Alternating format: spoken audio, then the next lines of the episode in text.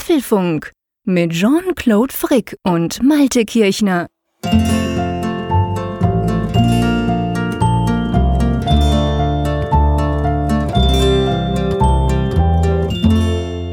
Ein frohes neues Jahr allen Hörerinnen und Hörern des Apfelfunks. Das Jahr 2018 beginnt pünktlich, aber das sei vielleicht vorangestellt, der Nachwuchs lässt noch auf sich warten. Deshalb halt dieses Privileg, heute Abend an diesem Mittwoch, 3. Januar, regulär aufnehmen zu können. Und ein frohes neues Jahr wünsche ich natürlich auch meinem lieben Freund in Bern, dem lieben Jean-Claude. Jean-Claude, ich muss ja eigentlich im Kontext der aktuellen Nachrichten fragen, ist der Akku wieder aufgeladen? Der Akku ist aufgeladen, definitiv. Der wurde in den Bergen ganz fantastisch aufgeladen. Wir haben uns nichts gebrochen, wir haben den Schnee genossen. Es hatte reichlich davon, schon fast zu viel könnte man sagen. Hat richtig schön Schnee gehabt, das war ganz cool und ich bin wieder da und natürlich äh, hat mir der Apfelfunk gefehlt. Wir haben ja letzte Woche eine Folge schon vorproduziert gehabt. Ähm, und jetzt aber wieder live und direkt im Apfelfunk 97 und ja, ich hoffe, du bist auch gut ins neue Jahr gerutscht. Ja, weitgehend. Also bis auf diese Erkältung, die man vielleicht noch so ein bisschen hört. Ich hoffe, es ist nicht mehr ganz so arg ist. Ich hätte letzte Woche gar keine Folge aufnehmen können, weil meine Stimme war wirklich dermaßen im Eimer. Ja, also du? Irgendwie mein Körper hat gemerkt, kein Apfelfunk, da kannst du dich mal gehen lassen. Kannst du mal krank sein, genau. genau. Ja, ja, aber ich meine, stimmtechnisch muss man ganz klar sagen, haben wir so unsere Probleme seit ein paar Wochen. Das hat ja im Dezember schon angefangen. Ich war ja auch, also in der letzten Folge, die wir ja vorproduziert hatten, hatte ich ja auch praktisch keine Stimme. Die Woche vorher war ich schon auch schon erkältet. Und ja, es ist zwar besser, aber es ist immer noch nicht ganz hundertprozentig. Aber sag mal, wenn wir schon bei der aktuellen Nachrichtenlage sind, wir nehmen das ja am 3. Januar, wie immer, am Mittwochabend auf. Ähm, Hat es euch auch so schön um die Ohren gepustet? Bei uns war richtig dicker Sturm heute. Ja, es pustet hier aktuell noch. Ich hoffe, man ah. hört es nicht im Hintergrund. Aber im Moment ist es hier so im Dachzimmer relativ ruhig. Ich höre es noch mal so in der Ferne ein bisschen rauschen. Also hier an der Nordsee waren heute auch elf Windstärken so uh. orkanartige Böen und ähm, ja, ich meine, wir haben es schon, es ist, wir haben es schon schlimmer gehabt hier. So so arg hat es uns Gott sei Dank Ihr seid diesmal nicht getroffen. Abgehärtet. Das ist natürlich nicht das Gleiche, wenn es bei uns im Flachland mal pustet. Bei uns war es auch ziemlich heftig. Also bei meinem Häuschen hat es glatt ein paar Ziegel vom Dach geweht und auch sonst sind einige Bäume umgeknickt, nicht bei mir im Garten, aber aber in der Nachbarschaft. Also man hat schon gemerkt, da ist ein ziemlich doller Sturm im Tun und ich glaube, ich brauche das so ein bisschen als Überleitung. Lass uns mal zu den Themen gehen. Man könnte ja auch sagen, ich ich meine, Apple hatte alles andere als ruhige Festtage. Das kann man so sagen. Die hätten sich bestimmt einen harmonischeren äh, Jahreswechsel gewünscht, aber der war ihnen nicht vergönnt. War allerdings auch abzusehen. Wir haben ja beim letzten Mal schon drüber gesprochen, über diese Sache mit dem Akku und die geladene Stimmung. Ja, die ist weitergegangen. Da gab es ein Statement von Apple und wir sprechen mal drüber, was da gesagt wurde und was wir davon halten. Genau, und dann ähm, hat natürlich auch Apple ein frohes neues Jahr uns gewünscht, ganz konkret zum Beispiel auf der Apple Watch. Äh, da werden wir kurz drüber sprechen, ein lustiges kleines Feature. Ja, und dann kommen wir schon zur Umfrage der Woche und das heißt dann mit anderen Worten, wir haben richtig viel Zeit heute, ähm, um Zuschriften unserer Hörer zu diskutieren, oder? Ja, das ist sehr erfreulich. Und, und eine Sache möchte ich mal ganz kurz vorwegnehmen, weil es auch im weitesten Sinne unter Zuschriften unserer Hörer zu zählen ist. Und zwar ist das so, ich habe vor zwei Tagen, oder nicht, ich glaube gestern war es sogar, hatte ich plötzlich ein kleines Päckchen in der Post. Und da dachte ich, na nu, von wem ist das denn? Und das ist von Apfelfunkhörer Elmar. Der hat mir nämlich eine Bedienungsanleitung fürs Baby geschickt, so ein bisschen in einer Anspielung cool. auf den Release-Termin. Das ist wirklich, das liest sich wie so ein technisches Manual und es ist, es ist aber wirklich auch ein praktisches Buch. Also ganz herzliches Dankeschön dafür. und äh, das Buch werde ich auch tatsächlich dann dabei haben, wenn es dann soweit ist, dass ich mich entsprechend ein bisschen vorbereite. Fantastisch, sehr schön. Zeigt einmal mehr, wir haben einfach die besten Hörerinnen und Hörer, das ist völlig klar. Ja, coole Sache, du hast mir davon erzählt, ich habe mich auch gefreut für dich. Das macht einfach Spaß. Ja, lass uns doch mal loslegen. Wir haben ja letztendlich eigentlich nur ein großes Thema, nämlich, ja, man könnte sagen, diese geladene Stimmung bei Apple, dieses Problem mit dem Akku, beziehungsweise eben die Herangehensweise von Apple an das Thema. Lass uns mal ganz kurz vielleicht ähm, zusammenfassen. Was war denn los? Also Apple hat ja jetzt eine ähm, hat ein Statement released, das war glaube ich kurz vor Ende letzten Jahres. Und ähm, aber kurz vorher, wo, worum geht's eigentlich? Falls jetzt einer denkt, ich war jetzt gerade drei Wochen weg, ich habe da gar nichts mitbekommen. Genau, das äh, müssen wir mal kurz rekapitulieren. Es ging darum, dass bekannt geworden ist, Geekbench, die ja Benchmarks oder eine Benchmark-App herausbringen, haben aus verschiedenen Messungen herausgelesen, dass das, was viele vermuten, sich bewahrheitet hat, dass nämlich ältere iPhones unter Umständen, das sei gleich eingefügt, langsamer sind, als sie es eigentlich sein sollten. Und bei der Ursachenforschung kam halt heraus, dass es so ist, dass iOS ab der Version 10.2.1 dazu neigt, wenn die Batterie des iPhones nicht mehr richtig funktioniert, die CPU, also den Prozessor, zu bremsen. Also diese Drosselung soll bewirken, dass eben das iPhone nicht plötzlich ausgeht. Das hat wohl irgendwie zur Folge, dass wenn die Stromabnahme nicht so hoch ist, dann ist bei einem schwächenden Akku das ein Faktor, der dazu führt, dass er eben dann noch länger durchhält oder überhaupt durchhält und nicht dann einfach so einen Spannungsabfall hat, wo er dann ganz weggeht. Ja, und das hat natürlich für viel Furore gesorgt, aus dem einfachen Grunde, weil es einfach von Apple so gemacht wurde. Es gab nie eine Kommunikation darüber, es, es war immer Geheimsache und auf diese Art und Weise wurde es dann halt, kam es halt zum Vorschein, hat dann, wie gesagt, viele Verschwörungstheoretiker in ihrer Meinung bestärkt und ja, jetzt gab es halt ein Statement. Genau, jetzt hat nämlich Apple hat sich ähm, hat gesagt, okay, also erstens, sie haben es ja schon länger zugegeben gehabt, da haben wir im vorletzten Apfelfunk drüber gesprochen und jetzt haben sie gesagt, okay, ähm, letztendlich das Problem lösen kann man ja mit einem neuen Akku. Also es ist ja nicht so, dass das, das einfach alte iPhones per se, wie das eben die Verschwörungstheoretiker gerne ähm, vermuten, langsamer werden, damit man dann gefälligst ein neues kaufen soll, sondern es ist ja eben so, wenn der Akku nicht mehr hält, beziehungsweise wenn der einfach schwach ist, so schwach, dass das Gerät ausschalten könnte plötzlich. Das war nämlich ein bei iOS 10.2. Das ging auch ziemlich durch, vor allem durch die Blogs und so, dass einfach iPhones ältere plötzlich abgeschaltet haben und Apple hat dann gesagt, hey, hier ist iOS 10.2. 2.1. Ähm, und damit ist es gefixt. Aber sie haben natürlich nicht gesagt, was sie eigentlich machen. Und so ist das Ganze jetzt hochgekocht. Und wenn man eben den Akku tauscht, der ja vorher schon schlecht ist, dann ist das Problem behoben. Und Apple macht jetzt dahingehend etwas, dass sie den Preis für eben genau diesen Akkutausch, das kann man ja bei Apple oder bei einem Apple-Händler quasi machen lassen, äh, den Preis, den senken sie massiv, nämlich von 89 auf 29 Euro. Also ein ziemlich heftiger Preisrutsch, ähm, könnte man sagen. Mit anderen Worten, wenn du zum Beispiel iPhone 6 oder 6S hast und das Ding ist eben wirklich akkutechnisch am Ende, dann sparst du jetzt äh, einiges Geld, wenn du diesen Akku bei Apple oder beim Apple Dealer tauschen lässt. Ja, also das wirft ja ein ganz anderes Licht auf viele Altgeräte, denn es war ja vorher so, bei dem Restwert, den du bei bestimmten Geräten hast, da waren 89 Euro ja schon ein recht hoher prozentualer Anteil. Nun ist es ja so, wenn du für 29 Euro dann da ein Gerät in einen Zustand versetzen kannst und die Batterie ist nun mal der größte Verschleißartikel bei den Dingern, also wenn es dir nicht gerade runterfällt oder sonst was passiert, dann ist das eigentlich so das einzige, naja gut, der Homebutton ist vielleicht auch bei älteren Geräten ein bisschen anfällig, aber die Batterie ist das entscheidende Merkmal, was dann halt Alterserscheinungen zeigt. Und wenn du es für 29 Euro Euro, äh, restaurieren kannst, natürlich eine großartige Sache. Ja, und das, das wird natürlich schon dann, denke ich, zu einem, zu einer Renaissance vieler alter Geräte führen. Ja, das denke ich auch. Also ich meine, bei Apple ist es ja generell so, dass man sagen muss, dass der eben im Verhältnis zu anderen, wir kommen dann, wenn wir dann über die Zuschriften der Hörer ähm, diskutieren, da kam einiges rund um dieses Thema natürlich rein, könnt ihr euch vorstellen. Da werden wir noch drüber sprechen. Aber grundsätzlich ist es ja so, Apple ist bekannt dafür, dass ja die Geräte relativ lang im Einsatz sind. Jetzt kann man einwenden, ja, die sind auch teuer genug, da sollen sie auch länger als zwei Jahre halten. Ist natürlich korrekt. Ähm, aber eben, es sind halt auch viele Geräte im Einsatz, die wirklich akkutechnisch, äh, ich sag's mal ganz krass, scheiße sind. Also ich, ich selbst in meinem Kollegenkreis habe einige Leute, die haben ein iPhone 6S, das sie dreimal am Tag aufladen. Und da sage ich so, hey, hast du das Gefühl, das sei normal? ja, nein, sei früher schon nicht so gewesen, aber ja, was soll man halt machen? Und jetzt kann man zumindest sagen, hey, man kann was machen. Man könnte nämlich einfach mal in den Apple Store laufen, bei uns zum Beispiel in Zürich, und dann tauschst du eben für 29 Euro, beziehungsweise den Schweizer Preis habe ich gerade nicht, aber der liegt ähnlich, äh, tauschst du diesen Akku aus und kriegst damit natürlich ein, ja, mehr oder weniger, ich will nicht sagen neues, aber ein viel, viel besseres iPhone, weil erstens ist es wieder schneller, ha, weil natürlich dann die Akkubremse nicht mehr zieht, also sprich die Drosselung ähm, ist ja nur beim, beim schlechten Akku aktiv. Und auf der anderen Seite eben kannst du es länger brauchen, musst weniger lange laden, also das ist natürlich etwas, was man eigentlich, gell Malte, wenn jetzt einer ein iPhone hat und das zwei, dreimal am Tag auflädt, kann man ihm eigentlich definitiv das empfehlen, wenn er sagt, ja, ich will mir kein neues kaufen, oder? Ja, klar, das ist eine feine Sache, aber man muss natürlich auf der anderen Seite sehen, die Beweggründe, die zu dieser feinen Sache führen, die sind natürlich wiederum etwas anderer Natur. Und ähm, es ist ja eine Entschuldigung erster Klasse, die Apple da mit diesem Statement abgegeben hat.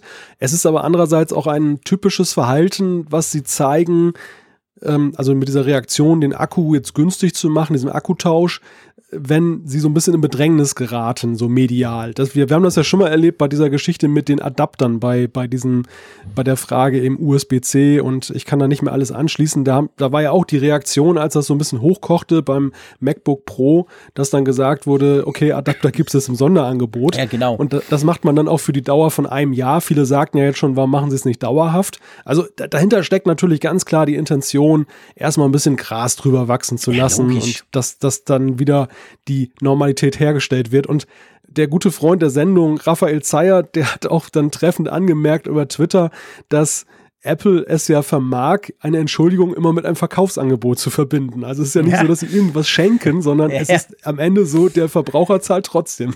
Ja, klar, da hat er absolut recht. Nee, ich meine, wir haben das schon in der vorletzten Ausgabe diskutiert und ich finde es wichtig, wir können es noch einmal diskutieren. Apple hat sich da natürlich einmal mehr, ich meine, letztendlich ist Apple da mal wieder seine eigene Geheimnistuerei auf die Füße gefallen. Wir haben ja viele, wir haben, es gibt viele Beispiele, wo man sieht, dass Apple sich eigentlich selbst verschuldet in, in solche Situationen manövriert. Ganz einfach darum, weil sie so unglaublich geheimnistuerisch die ganze Zeit sind, nie irgendwelche Infos raushauen, egal um was es geht. Und auch in diesem Fall, ich bin überzeugt, hätte man vor einem, das waren glaube ich vor 14 Monaten oder so, als iOS 10.2.1 rauskam, hätte man dann gesagt, hey Freunde, das ist das Problem, das ist die Lösung. Die iPhones, die ältere iPhones stellen plötzlich ab, das ist ein Update und wir machen das und das. Dann wäre das Ganze nicht als Bug, sondern als Feature rübergekommen. Ja. Und jetzt natürlich, wenn du dir quasi das von externen, von Fremden musst beweisen lassen, dass du das tust. Du musst dann hinterherkommen und sagen, ja, sorry, ja, stimmt, wir machen das. Und dann musst du halt eben genau so, so ein Verkaufsangebot knüppeln, um, um den Leuten klarzumachen, hey, ihr könnt euren Akku tauschen, zwar nicht selber, aber immerhin, er lässt sich tauschen. Ich meine, seien wir ehrlich, da kommst du ja auch nicht auf die Idee, wenn du so ein iPhone in die Finger nimmst. Wenn du jetzt nicht Techie bist, denkst du, wie, wieso kann man da den Akku tauschen? Das Ding ist versiegelt und zu. Also von dem her gesehen muss man die Leute zuerst mal darauf aufmerksam machen. Aber das ist ganz klar. Also da hat natürlich Apple einfach mal wieder einen Riesenbock geschossen. Sie hätten das ganz anders kommunizieren müssen und dann hätte man es wirklich als Feature verkaufen können im Sinn ja. von wir helfen dir, dass dein iPhone noch läuft. Ja. Statt, statt jetzt im Nachhinein sagen zu müssen, ja, ja, ihr hattet recht, ja, wir, wir verlangsamen das Ding. Also das ist natürlich einfach eine total peinliche Nummer. Ja, auf der anderen Seite ist es aber auch erklärlich, warum es so gelaufen ist. Denn ich habe da auch noch mal drüber nachgedacht. Wir hatten ja, wie du schon sagtest, vor zwei Sendungen darüber schon mal gesprochen, ähm, dass es einfach ein Fehler war, das nicht zu kommunizieren und dass fehlende Kommunikation in letzter Zeit sowieso ein Problem von Apple ist, was dann eben zu solchen medialen Geschichten führt. Aber es, es liegt natürlich in der DNA von Apple, dass eben sie magische Dinge herstellen. Das ist ja so ihre Philosophie. Man, man, soll ja gar nicht immer unbedingt verstehen, was da eigentlich genau passiert. Es soll einfach funktionieren und, und diese Magie ist dann halt, dass dann alles geheim gehalten wird. Alles soll magisch gehalten werden. Und das war vielleicht auch so ein bisschen der Beweggrund, dann zu sagen, das hängen wir nicht an die große Glocke.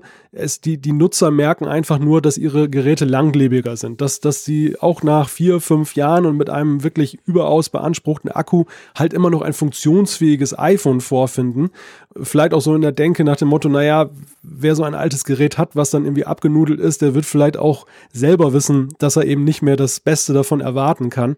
Und dann haben sie es dabei belassen. Also das ist, das ist so, glaube ich, der Apple Way, die, die Dinge so anzugehen und nicht zu kommunizieren. Ja, ja, klar. Aber, aber hier sehen wir natürlich dann auch ein Paradebeispiel, wie sowas dann auch gehörig ins Auge gehen kann. Ja, genau. Also ich meine, das ist, das ist Apple at its best. Da hast du völlig recht. So funktioniert Apple natürlich. Und die allermeisten Leute wollen sich ja auch letztendlich nicht damit beschäftigen, wie etwas funktioniert. Haupt, Hauptsache, es funktioniert und damit fährt Apple grundsätzlich ja gut. Aber ähm, es ist genau der Punkt. Es kann einem eben dann auch auf die Füße fallen.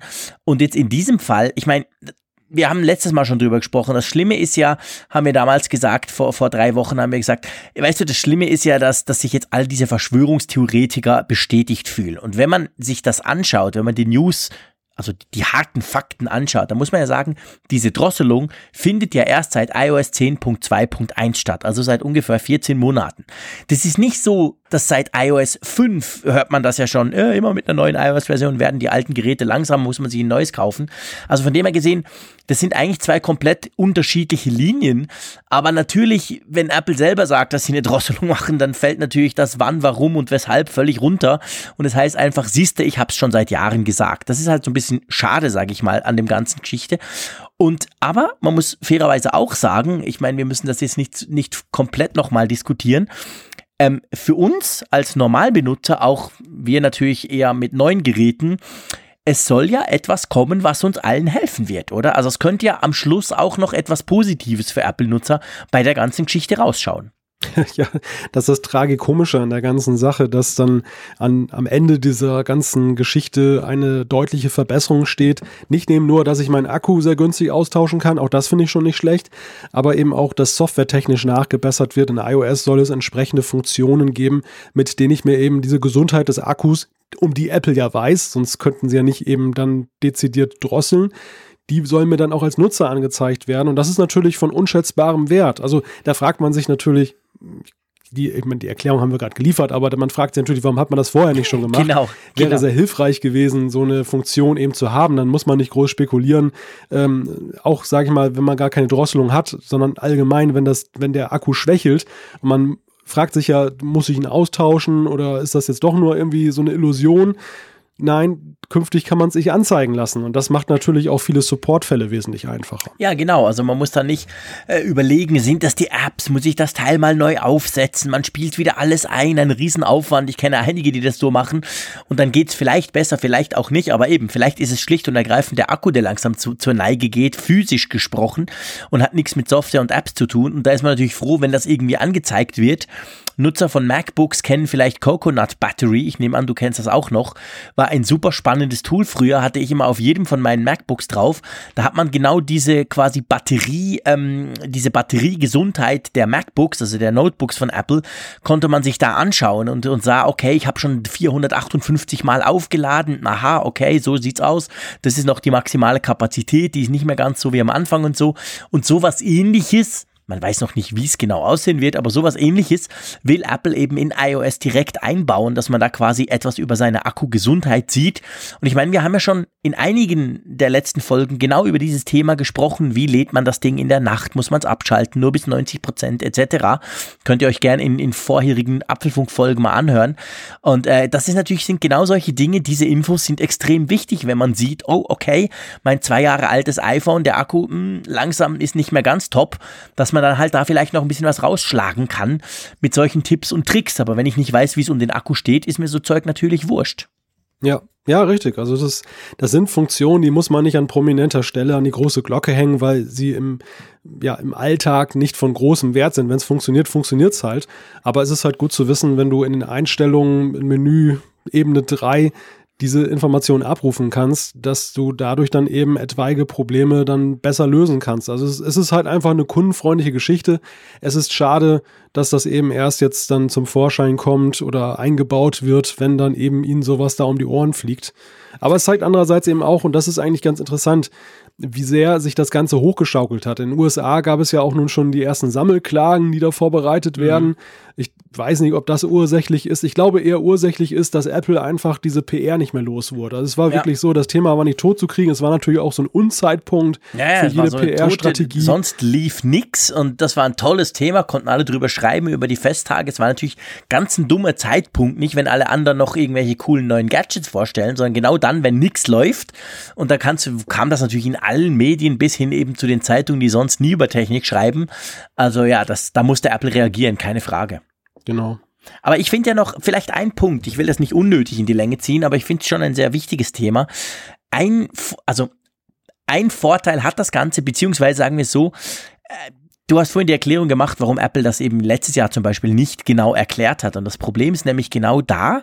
Und das, das, dieses Thema wird so ein bisschen jetzt ins Spotlight gezogen, quasi ins Scheinwerferlicht. Und das ist an sich nicht so schlecht. Nämlich das Akkuthema ganz generell. Ich habe einen ganz fantastischen Artikel gelesen vorgestern. Dummerweise weiß ich nicht mehr genau wo. Äh, da hat ein, ein Forscher, beziehungsweise ein, ein, ein, ein Professor, der sich so mit, genau mit so Akkutechnologien beschäftigt, hat so ein bisschen erklärt. Und eigentlich runtergebrochen konnte man sagen, sagen, jedes Laden und Entladen killt den Akku, macht quasi physisch was kaputt. Also der Akku ist eigentlich das einzige Teil beim Smartphone, das, ähm, da kannst du noch so pfleglich mit deinem Gerät umgehen, es in eine Hülle packen, es fällt nie runter, es ist nie draußen, es hat nie kalt, es ist ganz schön, wird's gepampert. Aber der Akku, der geht einfach kaputt. Let's face it. Das Ding geht wirklich physisch kaputt und nach irgendeiner gewissen Zeit, hängt natürlich stark von der Nutzung ab, ist das Ding am Ende Punkt. Das sind physikalische Prozesse, die kann man nicht aufhalten im Moment. Das ist einfach so. Und das ist natürlich etwas, das sagt natürlich eigentlich kein Hersteller gerne. Sagt, hey, eigentlich nach 300 Laden ist das Ding schon mal ziemlich kaputt und nach 600 Laden ist es im Eimer. Das willst du natürlich nicht von einem Gerät, wo du 1000 Franken dafür ausgibst. Aber das ist letztendlich einfach Stand. Das ist bei allen so. Und äh, wir haben ja schon ein paar Mal darüber diskutiert, wie man eben so ein bisschen zum Akku Sorge tragen kann. Und das Thema ist dadurch natürlich wieder so ein bisschen hochgekommen, denke ich. Das, das ist lustig, dass du das ansprichst, weil ich habe genau die Tage auch das gedacht und auch gelesen und gehört, auch in anderen Podcasts, dass eben mehr darüber gesprochen wird, auch über den Akku an sich. Und das ist, finde ich, eigentlich auch wirklich eine interessante Diskussion einerseits den Aspekt, den du gerade genannt hast. Ich würde dazu ergänzen wollen, warum sprechen die Hersteller nicht darüber? Das ist ja auch ein Grund, wir leben in einer zunehmend mit Akkus durchsetzten Welt. Also so, so viele Akkus wie heute hatten wir ja noch nie. Alles mhm. ist ja, soll ja heute mobil sein ja, und ja, genau. möglichst nicht mehr kabelgebunden und äh, das Ganze lebt natürlich dann für den Verbraucher auch sehr von der Illusion, dass es dadurch die gleiche Best oder dass es die gleiche Beständigkeit hat wie eben ein kabelgebundenes Gerät, was dann seinen Strom aus der Steckdose bezieht. Und da wird natürlich einige, werden natürlich einige Illusionen kaputt gemacht, wenn man sich dann eben dann der Tatsache besinnt, dass das eben nicht so ist, wie du schon sagst, dass das ein Verschleißartikel ist, so wie beim Auto. Hast du ja auch im Prinzip Bremsen und andere Dinge drin, die, die gehen eben kaputt durch den Gebrauch. Da kannst du noch so sorgsam mit umgehen. Die müssen halt nach einer gewissen Kilometerzahl ausgetauscht werden und sind hinüber. Ja, ja und, genau. Ähm, interessant ist ja in dem Zusammenhang auch so, es gibt ja auch viele Mythen, die teilweise von den Herstellern auch selber den, den Leuten in die Köpfe gesetzt werden. Also angefangen damit diese Prozentzahl beim Akku. Das ist ja auch so ein irreführendes Teil. Viele denken ja auch, dass ähm, so wie bei einem wie, ein, ja, wie bei einem Benzintank, dass, dass diese Prozentzahl so eine Art Füllungsgrad ist. Aber mhm. die Prozentzahl ist ja eben die, die schrumpft ja in dem Sinne nicht, beziehungsweise die, die, die gibt keinen wirklichen Rückschluss darauf zu, wie es um einen Akku steht. Das, das ist einfach nur eine errechnete Zahl. Wir wissen ja. noch nicht mal, ob sie jetzt wahrhaftig ist, also ob 100 Prozent ja. gleich 100 Prozent ist. Ich schätze eher nein. Ich schätze eher, dass Apple und andere Hersteller die Akkus halt bis, was weiß ich, 90, 95 Prozent dessen laden, was dann das Ladungsvermögen ist und dann diesen Puffer nach oben zum Beispiel belassen, um diese Probleme auszugleichen, dass wenn zum Beispiel so ein Gerät dann die ganze Nacht dann an der Steckdose mhm. hängt und immer weiter lädt oder mhm. ja, auch allgemein dann eben, äh, du, es ist manchmal ja so, ich nehme mein iPhone hier von der Dose runter renne damit durch die Gegend und es ist dann tatsächlich nach einer Stunde auf 100 Prozent, was ja gar nicht sein kann, mhm. weil ich ja eigentlich schon damit rumgedaddelt habe. Und an, zu anderen Zeiten, das, das stellte ich heute Morgen bei meinem iPad fest, da geht's dann wirklich so im Minutentakt von 7 ja, genau. Prozent runter auf 1.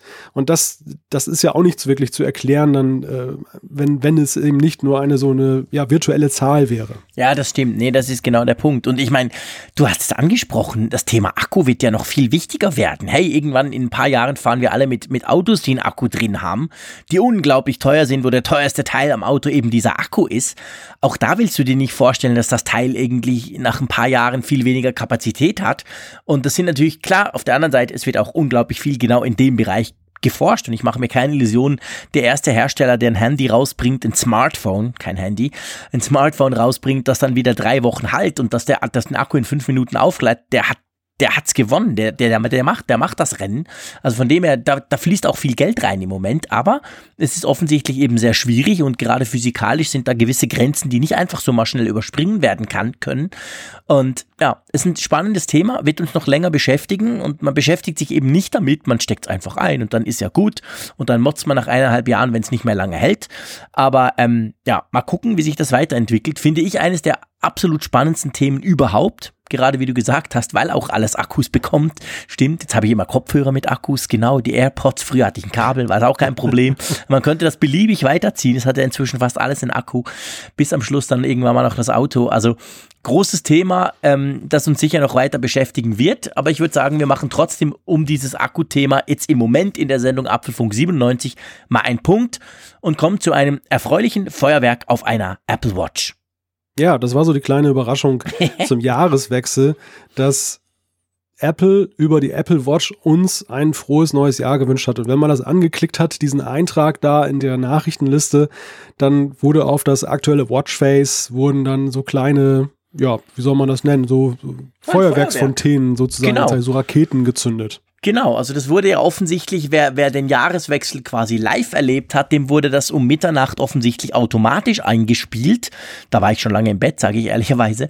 Hab das dann am Morgen gesehen. Man konnte dann, wenn man den roten Punkt hatte und seine Notifications runtergezogen hat, gab es da einen Eintrag, der, der stand, glaube ich, den ganzen 1. Januar dort, wo es hieß irgendwie frohes neues Jahr. Und wenn man da drauf geklickt hat, dann wurde das quasi nochmal abgespielt.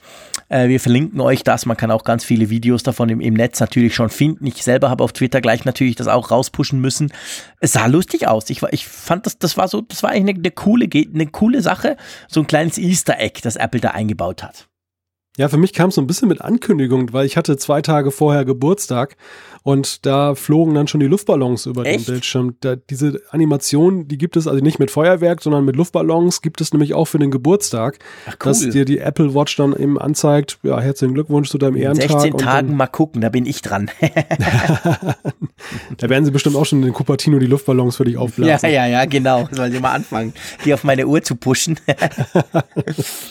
ja, auf jeden Fall witzig Typ. Das ist auch so typisch Apple, eigentlich so die kleinen Sachen, die ja dann erfreuen, die dann eben auch natürlich gleich durchs Netz geistern. Also es waren doch ganz viele, denen das aufgefallen ist, die das dann auch entsprechend fotografiert bzw. gefilmt haben.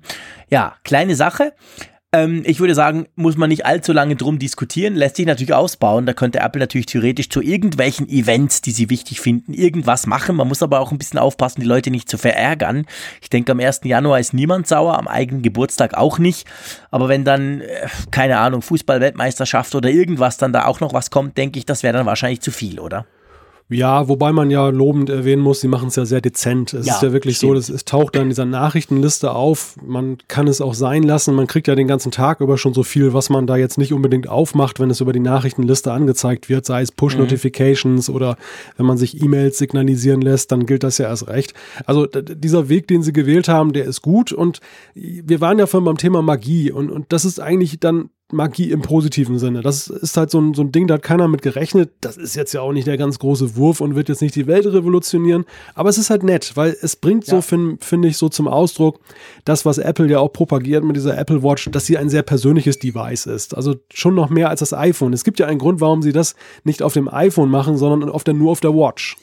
Ja, klar. Ich meine, auf dem iPhone wäre es wahrscheinlich noch viel störender oder würde, würde auch mehr auffallen. Auf der Watch, es war ja sehr dezent. Also ich bin, ich hab's beim ersten Mal, habe ich es ganz kurz nur gesehen, weil man guckt ja auch nicht ganz lange auf die Watch. Man schaut schnell auf die Uhr oder so und da dachte ich, hä, da, da, da fliegt irgendwas rum, was war denn das? Und dann habe ich dann rausgefunden, hey, man kann es quasi nochmal ähm, provozieren, indem man auf diese Notification klickt und dann kam das hoch. Also ja, witzige Sache. Genau. Witzige Sache, gutes Stichwort. ja, ich, ich höre. Umfrage. Wir sprechen über die Umfrage. Wir sprechen über die Umfrage. War die witzig? Ist natürlich jetzt schon ganz lange her. Wir haben ja letzte Woche, weil das eine vorproduzierte Folge war, keine Umfrage gemacht. Drum äh, sei uns verziehen. Ähm, wollen wir zuerst die, Al die, Al die alte, die aus dem letzten Jahr auflösen? Genau. Und das Witzige an der Sache ist eigentlich die Teilnehmerzahl, denn trotz Feiertagen, wo viele ja was anderes zu tun haben, als eben in der Funkgerät-App irgendwelche Apfelfunkumfragen zu klicken, haben sich 1721 Krass. Teilnehmer gefunden. Krass. Also ich weiß gar nicht, vom Gefühl her glaube ich die höchste Teilnehmerzahl, ja, die wir auch. jemals hatten. Gut, es lief auch zwei Wochen, muss man fairerweise sagen. Ja, ist richtig, aber zeigt ja eben auch, dass es 1721 Leute gibt, die individuell, weil man ja nur einmal abstimmen kann, dann entsprechend dann sich beteiligt haben. Und das finde ich einfach schön und es ja, war ja auch eine, eine schöne perspektivische Frage, nämlich mit welchem Gefühl in Bezug auf Apple startest du in das Jahr 2018? Bevor wir jetzt zu den Zahlen kommen, ich frage das erstmal Jean-Claude, mit welchem Gefühl bist du denn gestartet? Ich bin eigentlich mit einem guten Gefühl gestartet. Und du? Ich muss gerade mal nachgucken, was ich halt an der App angeklickt habe. ich glaube, ich, ich habe mich auch für das gute Gefühl entschieden. Also nicht das sehr gute, weil das habe ich ja beim letzten Mal schon gesagt. Ich glaube, 2018 wird nicht so revolutionär werden wie jetzt 2017, was jetzt man Apple nicht vorwerfen kann, denn es war einfach 2017 in der Zeit. Es war auch zu viel offen, was mal revolutioniert werden musste oder verändert werden musste. Und da ist ja sehr viel passiert. Wir hatten es ja in unserem Jahresrückblick ein bisschen aufgedröselt. Aber ich glaube, dass sie auf einem guten Pfad sind, dass es so weitergehen wird. Und das sieht auch die Mehrheit unserer mhm. Hörerinnen und Hörer so mit 43,3 Prozent, also schon fast die Hälfte, die gesagt haben, ich habe ein gutes Gefühl. Genau. Dann haben doch immerhin fast ein Drittel mit 28,3 Prozent ein mittelmäßiges Gefühl. Das ist natürlich so schwierig zu sagen, was heißt jetzt mittelmäßig? Ist das Glas eher voll oder ist das Glas eher leer? Aber auf jeden Fall ähm, knapp ein Drittel sagt mittelmäßig. Dann doch immerhin 13,5 Prozent haben gesagt, ein sehr gutes Gefühl. Und dann hat es die Leute, die gar kein Gefühl haben bezüglich Apple, gell? Genau, jeder Zehnte, also 10,1 Prozent hat gesagt, äh, ich weiß nicht, äh, welches Gefühl ich da jetzt haben soll. Und ja, in der Summe 4,9 Prozent, also 4 Prozent waren mit schlechtem Gefühl und knapp ein Prozent hat ein sehr schlechtes Gefühl. Das hat mich so ein bisschen überrascht, muss ich dir sagen. Also, dass es so wenig war. Einerseits erfreulich für Apple, auch natürlich erfreulich für den Apfelfunk, denn ich glaube, zu, zufriedene Menschen äh, in Bezug auf Apple sind auch eher interessiert an Neuigkeiten über Apple und die Analyse derselben. Also, Klar. das ist für uns dann natürlich auch ein Hoffnungsschimmer. Aber es, es wundert mich dahingehend, in letzter Zeit haben wir ja sehr viel über Fehler gesprochen, sehr viel über Frustration. Wir haben auch viele Nachrichten bekommen von Leuten, die wirklich gesagt haben, also mir reicht's, ähm, diese ganze Buggeschichte und überhaupt das iPhone gefällt mir nicht und was da alles so zusammengekommen ist. Also es war, es war sehr vielfältig, ein sehr vielfältiges Feld von Meinungen, die eben dann nicht so zufrieden waren. Ob sie jetzt im Einzelnen berechtigt sind oder nicht, das sei mal dahingestellt. Aber es hat mich dann doch gewundert, dass in der Summe doch so wenige uns wirklich unzufrieden sind und auch pessimistisch in das neue Jahr gehen. Ja, das ist doch positiv. Also wir versuchen ja vom Apfelfunk her auch grundsätzlich ein positives Lebensgefühl zu vermitteln, würde ich mal sagen. Auch wenn wir gerne den Finger in die Wunde legen und auch ab und zu mal auf Apple rauf reinhacken. Aber im Grundsatz muss man sagen, wenn man einmal pro Woche ja eineinhalb Stunden über Apple quatscht, dann ist man ja grundsätzlich positiv eingestellt. Und ich denke, das geht ja wahrscheinlich den Hörerinnen und Hörern grundsätzlich auch so. Wenn sie das alles Mist finden und denken, uh, das wird ganz mies, dann hören sie uns vielleicht auch nicht unbedingt. Also man muss mal gucken. Also ich sehe das ähnlich wie du. Ich denke, dieses Jahr, gerade natürlich in Bezug aufs iPhone, klar, wichtigstes Produkt von Apple, ähm, ist wahrscheinlich so ein bisschen Richtung Konsolidierung angesagt und jetzt nicht mehr so ganz revolutionär wie das iPhone 10, das jetzt letztes Jahr war. Man kann schon letztes Jahr sagen, ist erst drei Tage alt, aber immerhin. Ähm, äh, von dem her gesehen, mal gucken, was dieses Jahr bringt. Aber ich bin auch grundsätzlich positiv eingestellt und wir werden das natürlich entsprechend verfolgen, egal was Apple da macht, egal was sie bringen oder eben nicht bringen. Wir werden am Puls bleiben, oder Malte? Ja, selbstverständlich bleiben wir am Puls. Das ist doch der Apfelfunk. Ja, genau. Und dann würde ich sagen, kommen wir doch noch, bevor wir dann zu den Zuschriften unserer Hörerinnen und Hörer kommen, zur aktuellen Umfrage der Woche, die ihr dann in der Funkgeräte-App, der App zum Apfelfunk natürlich ausfüllen könnt. Und zwar dachten wir uns, es geht ein bisschen ja um diese Akkudrosselung und da ging es ja drum, man kann den Akku tauschen lassen vom iPhone 6 an, 6S nach oben und so. Und jetzt würde mich eigentlich oder uns mal interessieren, was ihr denn eigentlich für iPhones nutzt, beziehungsweise gemeint ist das Haupt iPhone. Kann ja sein, dass der ein oder andere mehrere hat, aber das, was quasi euer Daily Driver, wie man so schön sagt. Drum die Frage der Woche ist, welches iPhone nutzt du? Genau.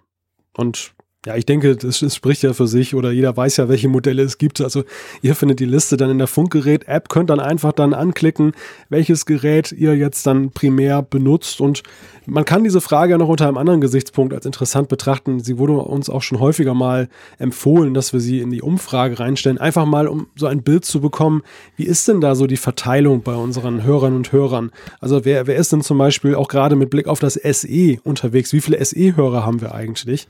Und, ja, Viele, wenn ich die ganzen Zuschriften anschaue, die immer wieder kommen, wenn ich einen dummen Spruch drüber mache.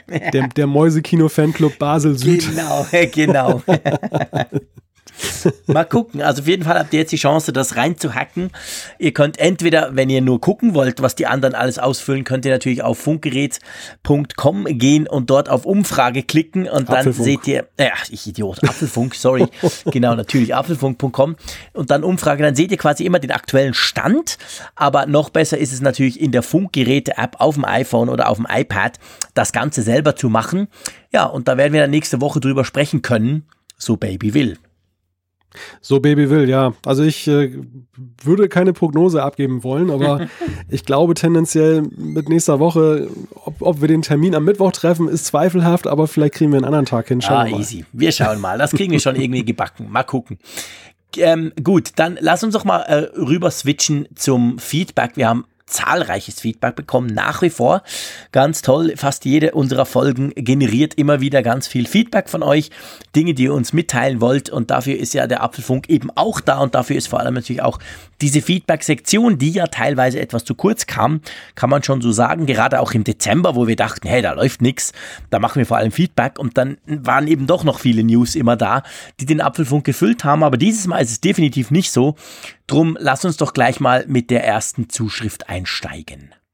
Ja, wir machen es ja Gott sei Dank wie Apple, dass wir nicht mehr über Zahlen sprechen. Früher haben wir das ja mal gemacht. Stimmt. Nein, das machen wir nicht. Nein, ich fange mal an mit äh, Arne. Der hat uns geschrieben zur letzten Ausgabe, aber er bezieht sich auf einen längeren Zeitraum. Er schreibt, ich höre den Apfelfunk nun auch seit 20 oder gar 30 Folgen, was Jean-Claude mich übrigens sehr freut. Und er möchte jetzt mal für ihn ganz unüblich etwas Feedback geben, was uns natürlich erst recht freut. Definitiv. Und ähm, er hat verschiedene Fragen und Themen, die er da angesprochen hat. Das erste Thema ist eigentlich eines, was jetzt äh, Jean-Claude und mich betrifft, nämlich wie habt ihr euch kennengelernt und dann beschlossen, den Podcast zusammen zu machen? Wenn ihr sagt, dass ihr euch noch nicht live gesehen habt, stellt sich mir die Frage, wie kam es denn überhaupt dazu? Tja, ähm, ja, lass uns mal anfangen. Also das sind ja jetzt ziemlich genau zwei Jahre, nämlich vor an, an so in der in der Weihnachtszeit vor zwei Jahren. Ähm, hast du mich mal angefragt, ähm, ob wir nicht zusammen was machen wollen. Man muss aber wissen, dass wir uns in Anführungszeichen vorher schon gekannt haben, nämlich vom Geek Week Podcast, gell Malte? Also genau. der Geek Week Podcast, wo ich ja seit Jahren Pod gecastet habe, der im Moment so ein bisschen im Winterschlaf ist, muss man auch sagen. Ähm, da warst du ab und zu Gast. Und da haben wir uns schon so ein bisschen gekannt. Wir haben ab und zu zusammen mit dem Markus Schuler und dem Frederic Ladinois haben wir zusammen gesprochen im Geek Week und da haben wir uns immer so als die Apple-Leute quasi positioniert und dann über die Apple-Themen vor allem gesprochen. Ja, und dann ähm, kam, kam glaube ich, von dir aus. Hast du mal die Idee gehabt, ob wir nicht mal was quasi nur in Anführungszeichen über Apple machen wollten? Der Geek Week, der ist ja, ist ja ein bisschen breiter aufgestellt über Technik ganz generell. Ja, und ich fand das eigentlich eine total coole Idee.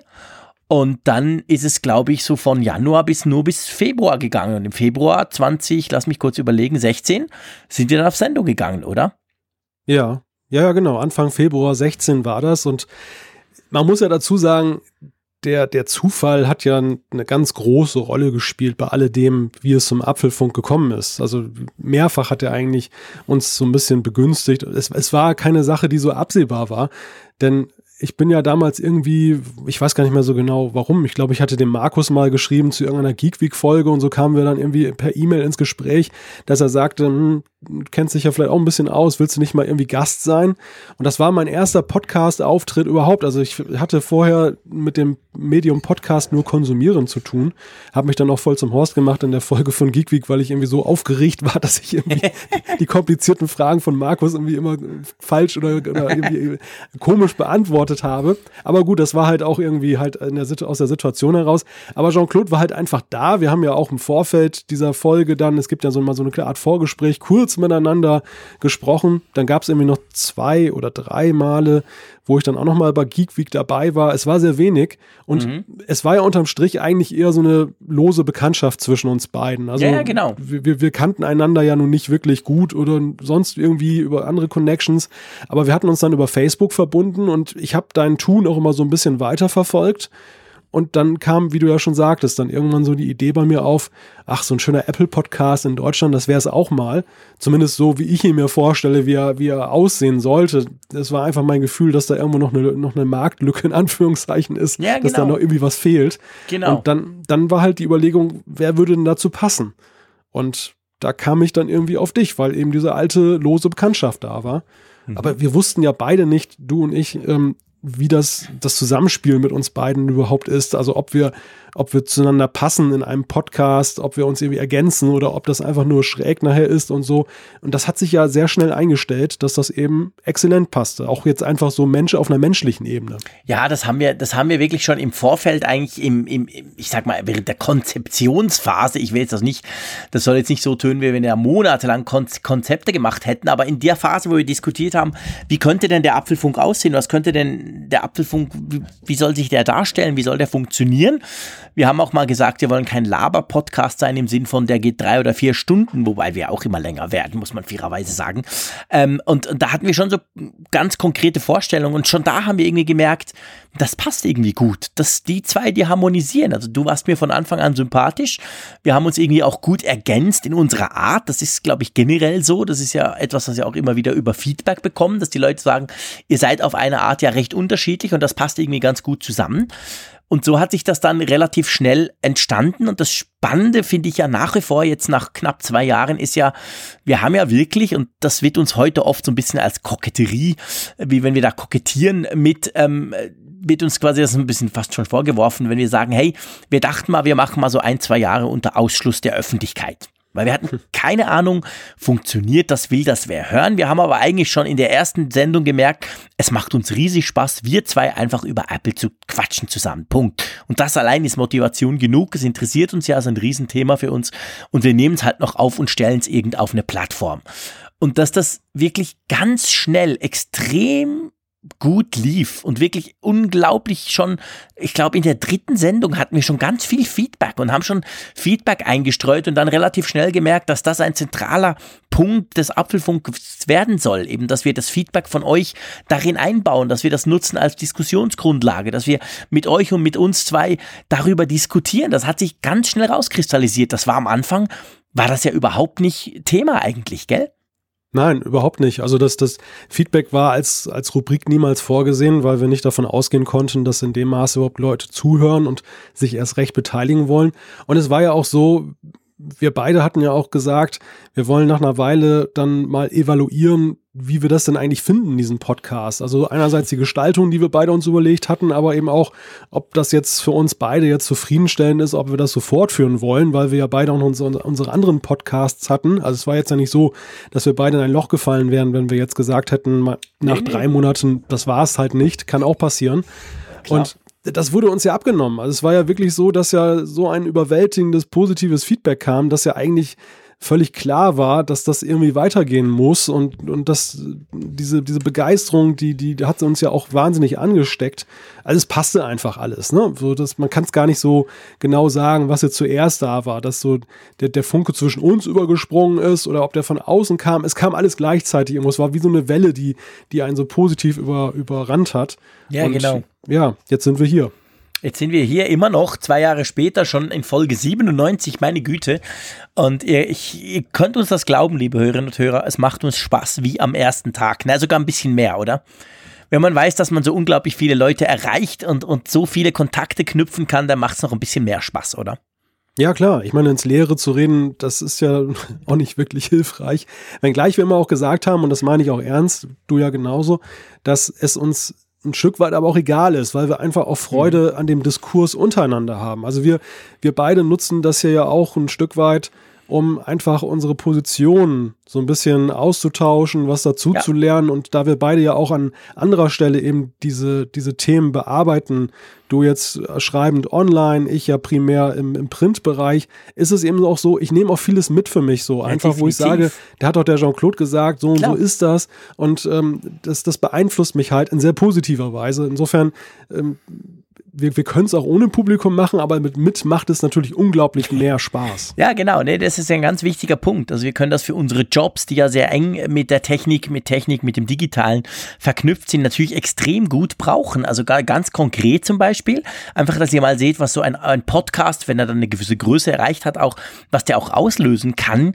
Ich habe so eine Rubrik, bei uns gibt es eine Zeitschrift, die nennt sich PC-Tipp. Das ist eigentlich die größte so klassische PC- und, und Technik-Zeitschrift, die es noch gibt. Auf auf totem Holz gedruckt. Das gefällt dir sicher, lieber Malte. Und äh, da habe ich so eine Seite, die ich einmal pro Monat mache. Das waren bis jetzt mehr so ein bisschen Spartipps immer rund, wo man bei Abos oder so sparen kann. Das wird jetzt ab Januar wird das so eine so eine Inside Apple Geschichte, also wo wir wo ich einfach so mal ein bisschen das den, den letzten Monat, das ist eine monatliche Publikation, dann Revue passieren lasse. Und das wurde der Chefredakteur hat mich da ganz konkret angesprochen und gesagt, hey, äh, ihr macht das so cool in diesem Apfelfunk, wollen wir nicht diese Seite ein bisschen umbauen in die Richtung? Uns fehlt da noch ein bisschen was. Also ihr seht da kann dann sowas draus entstehen. Und ich meine, ich wäre vorher nie auf die Idee gekommen, so etwas zu machen in, die, in so einer Publikation. Aber jetzt kann man natürlich sagen, es passt und ich weiß ja, dass ich es kann und wir zwei können es auch und uns hilft eben das Ganze, wenn wir zusammen drüber sprechen, dass man es dann so ein bisschen sacken lässt und ihr habt das ja gehört, in den verschiedenen Apfelfunkfolgen ist ja immer so, ich lerne ja immer durch das, wie der Malte etwas sieht und umgekehrt. Also wir, wir, wir tun uns ja gegenseitig befruchten und ihr uns vor allem, wenn ihr uns Feedback kriegt, weil ihr dann oft denken, aha, ja, so kann man es auch noch sehen. Also alles in allem eine absolut super coole Sache. Und ihr wisst ja auch, wir haben das schon letztes Jahr gesagt, in, glaube ich, in der letzten Folge. Wir haben uns ja vorgenommen, dass wir uns dieses Jahr, jetzt kann man sagen, es ist dieses Jahr, dann mal live sehen. Wie, wo, was, das lassen wir alles noch offen. Aber das ist definitiv ein Ziel, das wir haben, dass wir uns mal die Hand schütteln können, nachdem wir uns schon so gut kennen, quasi, aber trotzdem noch nie live gesehen haben. Ja. Das machen wir definitiv. Und wenn wir gerade sind bei Standpunkten, finde ich, kann man den, den, das, das dritte Thema, das, das der ähm, Arne ja auch noch aufgebracht hat, nämlich diese Baukasten-Apps, die Apple verbietet. Ich finde, er hat da auch noch einen recht spannenden Aspekt reingebracht. Magst du den vorlesen? Genau, wir übergehen mal das Thema 2, was er aufgebracht hat. Er hat nochmal zur Ost-West-Debatte, die wir beim letzten oder vorletzten Mal hatten, mit der Frage ähm, Ostdeutschland und ähm, Empfindlichkeiten. Da hat er nochmal zu Stellung genommen, aber das ist off-topic, das wollen wir einfach mal weg, weglassen. Es geht um Thema 3, Apple verbietet Baukasten-Apps. Und da schreibt er, viele Agenturen bauen Apps, teils eben auch im Sinne solcher Baukasten-Apps, die sie über ihren eigenen Entwickler-Account vertreiben. Apples Ausweg für Baukasten-Apps ist nun, dass jeder Kunde seinen eigenen Entwickler-Account bekommen sollte. Nebenbei bemerkt, dadurch verdient Apple natürlich auch dann jeweils 100 Euro dann mehr pro Kunde. Und äh, aber zurück zu Arne Kolja, er hat dann geschrieben, und ich finde den Schritt in diesem Kontext zumindest gar nicht schlecht, denn damit vermeidet man als Agentur auch, dass eine Kunden-App komplett gesperrt wird. Wenn ich beispielsweise 50 Kunden-Apps im, im Entwickler-Account meiner Firma habe und ein Kunde dort Inhalte platziert, die Apple als sperrenswert empfindet, laufe ich Gefahr, dass gleich alle anderen 49 Apps durch die vollständige Sperrung mitgesperrt werden. Wie siehst du das? Du bist ja unser Entwicklermeister. Ähm, das kann ja. tatsächlich passieren, oder? Ja, ich kann mir das gar nicht vorstellen, dass Apple so empfindlich ist dann wegen solcher Geschichten. Ein kleiner Insider, liebe Leute.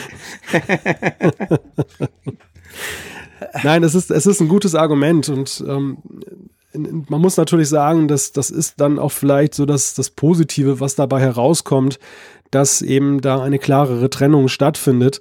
Und auch, ich finde auch in puncto Transparenz, auch gegenüber den Nutzern, ist es einfach auch hilfreich, wenn nicht irgendeine Agentur oder irgendein Dienstleister da als äh, Urheber der App zu lesen ist, sondern dann der tatsächliche Anbieter, also derjenige, der die Inhalte dann auch da reinmacht. Das ist mir in der Tat schon aufgefallen bei einigen Apps, dass man manchmal gar nicht irgendwie so im ersten Moment erkennen kann, was hat dieser Name damit jetzt zu tun, also dieser Anbieter. Und ähm, diese, diese klarere Trennung, diese Schärfung des Profils, die ist natürlich ein, in Anführungszeichen, Kollateralschaden der ganzen Sache, mhm. aber ändert aber natürlich. durchaus gewünscht. Ist durchaus gewünscht und, und, und in letzter Konsequenz ändert es, ändert es aber nichts daran, an dem grundsätzlichen Kritikpunkt, der ja nun von uns ja auch schon thematisiert wurde. Ja, ja, ganz genau. Gut, lass uns zum nächsten äh, gehen, zu unserem lieben Hörer Jean-Philippe Mütelet. Ein ganz, ganz treuer Hörer. Ich glaube, von, ein, von Anfang an hat er uns immer gehört und ab und zu ganz selten auch mal Feedback geschickt und vor allem immer wieder gespendet. Das sei an dieser Stelle einfach auch mal erwähnt. Und zwar sagt er, in Folge 95 gab es viel Lob zum iPhone 10. Dem schließe ich mir an. Es ist ganz toll. Ich erfreue mich täglich an dem Bildschirm, Face ID und der Kamera. Ich komme vom iPhone 7 Plus und von der Größe her passt mir das neue Gerät viel besser. Aber einen Kritikpunkt habe ich und zwar bei der Anpassung von iOS an das Querformat Landscape Mode. Ich hatte mich daran gewöhnt, dass sich die App-Icons schön um 90 Grad drehten und auch daran, im Querformat die Ordner in der Mail- oder Notes-App zu sehen. Beim iPhone 10 da es schmaler und länger als die Plus-Modelle ist, wäre dieses Kippen der Apps ebenso angepasst. Für die Ordner in Mail- und Notes-App hätte man jetzt doch massiv Platz. Ich finde sogar, dass dieses Display ein Ungleichgewicht erzeugt, den Bildschirm zu breit und schmal erscheinen lässt, vor allem wenn man die Liste der E-Mails vor sich hat, in der oft die Betrefflinie zur Hälfte leer bleibt. In den Einstellungen in Safari gab es auch spezifische Querformatfunktionen, die sehr praktisch waren und deren Fehlen mich beim iPhone 10 einfach stören. Das ist ja ein Thema, das hatten wir ein paar Mal schon auch im Feedback bekommen von Leuten und ich glaube, ich habe das ja auch erwähnt gehabt. Ähm, das ist schade, gell? Das iPhone 10, was das anbelangt, so dieses ganze Handling des Querformats, ist es eben vielmehr ein iPhone 8 als ein iPhone 8 Plus, oder? Auf alle Fälle. Und der, der Kritikpunkt ist auch absolut berechtigt. Vielleicht nicht jetzt in der maximalen Ausgestaltung, dass man, Jean-Philipp äh, erwähnt es ja schon, dass, dass natürlich da Unterschiede sind, einfach im Bildschirmformat und dass nicht vielleicht alles Sinn macht, was auf dem Plus im Querformat Sinn machte. Das sehe ich ja auch noch ein. Was ich mir gewünscht hätte oder vielleicht für die Zukunft wünsche, formulieren wir es mal optimistisch in dieser, in Anführungszeichen, Neujahrsausgabe, dass Apple vielleicht eine etwas differenziertere Sicht der Dinge entwickelt. Dass sie dann eben dann sagen, naja, Querformat macht stellenweise schon Sinn. Ähm, Jean-Philippe spricht ja zum Beispiel eben die, die App-Icons an, da auf dem Springboard. Mhm. Was spricht dagegen, die letztendlich im Landscape-Modus auch anzubieten? Denn es ist ja so, Apps werden ja auch weiterhin im Landscape-Modus angeboten. Es ist ja nicht so, dass der Landscape-Modus komplett verbannt wurde, mhm. sondern ähm, am Ende ist es so, viele Apps, gerade Spiele, die öffne ich per Default nur im Landscape. Ich mhm. muss sowieso drehen. Warum dann nicht gleich dann vom Springboard aus dann ja, genau. schon in, gedreht haben? Und es gibt keinen Nachteil. Es ist ja bestenfalls oder schlimmstenfalls so, dass eine Reihe weniger App-Icons reinpasst. Aber das ist ja nun auch vorher, vorher schon so gewesen. Also es gibt da, finde ich, einige Punkte, wo man echt sagen kann, es wäre schlau, den Landscape-Modus dann wieder einzuführen Vielleicht nicht überall, da lasse ich mit mir reden drüber, aber grundsätzlich ist es schon ein Verlust. Ja, genau, das finde ich auch. Also grundsätzlich ist es ein Verlust in gewissen Dingen. Mich lässt das Ganze natürlich, ich bin da nicht der Einzige, ein bisschen auf ein iPhone 10 oder 11 oder wie auch immer Plus hoffen. Noch ein bisschen größer. Äh, ihr wisst es, ich hätte durchaus nichts dagegen, wenn es noch ein bisschen größer wäre, auch wenn ich mich inzwischen sehr gut an die Größe, an das Kleine vom iPhone 10 gewöhnt habe. Aber ja, mal gucken, was da kommt. Also ich, ich könnte mir gut vorstellen, dass gerade in diesem Jahr bezüglich dessen da noch irgendwas passiert bei Apple. Wollen wir mal zum nächsten gehen? Genau, André hat eine Frage an uns gestellt. Habt ihr Erfahrungen, wie die Lebensdauer von Akkus bei Android-Smartphones ist? Wir haben jetzt ja ständig über das iPhone gesprochen und er stellt uns jetzt die Android-Frage. Ist euch bekannt, wie diese Hersteller mit abgenutzten Akkus umgehen? Ist die Android-Welt da besser unterwegs? Und ich schaue jetzt mal virtuell den lieben Jean-Claude im Bern an, denn er ist ja unser großer Android-Experte. Ja, puh, so weit würde ich nicht gehen, aber ich nutze halt auch viele Android-Smartphones. Ich könnte es mal ganz salopp sagen, wir sind ja hier in einem Apfelfunk. Keiner braucht ein Android-Smartphone so lange, bis es sein Akku wirklich kaputt ist. Schließlich kriegt man ja schon nach einem Jahr keine Updates mehr. Das ist ein bisschen fies gesagt, aber ich glaube, das trifft unter Umständen ein bisschen die ganze Geschichte. Das ist drum ein bisschen weniger ein Thema, ganz einfach daher, weil ähm, die Apple iPhones halt schon und da kann man wieder sagen, ja, liegt auch am Preis, der viel höher ist teilweise. Aber die Apple iPhones werden halt schon viel länger genutzt. Das heißt, du kriegst mit denen überhaupt erst diese Probleme. Wenn du alle zwei Jahre wechselst, kriegst du wahrscheinlich beim Android Smartphone wie beim iPhone das Problem gar nicht erst, weil du eben nach zwei Jahren das Gerät wechselst. Also Android Smartphones ganz generell, das weiß man, da gibt es verschiedene Studien, werden ein bisschen weniger lang genutzt als ähm, Apple iPhones. Das heißt dann nicht, dass die Leute danach zu Apple rennen. Die kaufen sich einfach ein neues iPhone. Äh, Quatsch, ein neues Android Smartphone. Ähm, ähm, von dem her gesehen, was man weiß, ist, dass natürlich jetzt gleich schon mal ein paar Hersteller, HTC war dabei, Huawei war dabei, äh, die gesagt haben, ähm, jetzt rund um dieses, ich sag mal, Akku-Gate von Apple haben die gesagt, hey Freunde, bei uns, wir drosseln natürlich gar nichts. Ähm, das ist wahrscheinlich so, das, das mag tatsächlich so sein, dass da keine irgendwie Funktionen drin sind, die bei schlechtem Akku irgendwie drosseln. Ähm, aber generell kann ich dir nicht sagen, ich glaube nicht, dass die Android-Welt da per se besser da ja. ist. Wer ein vierjähriges Android-Smartphone hat, dürfte auch Akkuprobleme kriegen. Ja, also es ist, glaube ich, ähm, so was ich gelesen habe, so, dass diese Drosselung bei schlechter Akkuqualität, das ist in mancherlei Hinsicht noch relativ unklar, wie, wie da die entsprechenden Geräte in der Android-Welt unterwegs sind. Einige Hersteller, ich glaube Samsung und LG, behaupten ja, sie machen es nicht. Bei anderen, die halten sich dann noch so ein bisschen bedeckt. Grundsätzlich ist es aber so, bei einigen Geräten, die werden per se schon gedrosselt, weil sie irgendwie das maximale Tempo nur über eine bestimmte Zeit durchhalten. Das hat eher was mit der, mit der äh, Wärmeentwicklung zu tun, also mit der Thermik dass sie dann letzten Endes dann diese maximale Power, das klingt immer so toll, diese Spec-Sheets, wenn man da so liest, oh, cooler Prozessor und, und was der alles kann. Aber es ist wohl so, dass einige Android-Phones per se das auch gar nicht so über einen längeren Zeitraum durchhalten, was sie da machen. Also in gewisser Weise ja auch dann drosseln. Ja gut, sie sind natürlich zum Teil auch, man könnte quasi sagen, höhertourig äh, gebaut und, und werden gefahren, aber dann nur ganz kurzzeitig. Das ist tatsächlich so. Das ist natürlich eine Welt für sich, wie man, wie man die ganzen aktuellen Prozessoren ausnutzt, auslastet, wie oft die wirklich im Idle Mode sind und wie oft die wirklich schnaufend voll arbeiten müssen.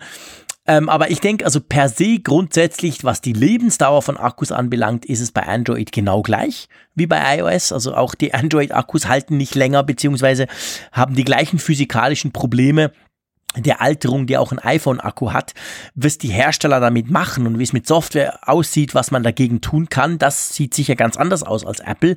Apple hat sich jetzt da entschieden, quasi zu versuchen, auf Softwareseite irgendwelche Dinge zu tun, die den Akku noch so ein bisschen länger haltbar machen, sage ich jetzt mal.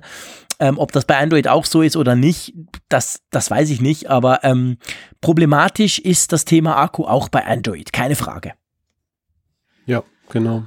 Gut, dann, ich bin gerade am Husten. Magst du mal den Markus vorlesen? Ich lese mal den Markus vor, der hat uns geschrieben, auf die TV-App habe ich ja lange gewartet und finde sie okay, ebenso lautlos ist aber der Grund meines Schreibens. Mir ist gerade aufgefallen, dass es nun die Game Center App nicht mehr zu geben scheint. Ich nutze ein iPhone 7, manchmal auch für kleine Spiele und kriege da auch noch immer die Info, dass sich irgendetwas geändert, dass sich irgendwas geändert hat, aber die App ist weg von meinem iPhone und im Store auch nicht mehr zu finden. Soll ich gleich auflösen? Ja, gerne. Ich, ich bin jetzt gerade, ich game eben nie, aber meine Kids natürlich, ich, ich suche sie jetzt gerade und sie ist tatsächlich auf meinem iPhone 10 nicht mehr drauf.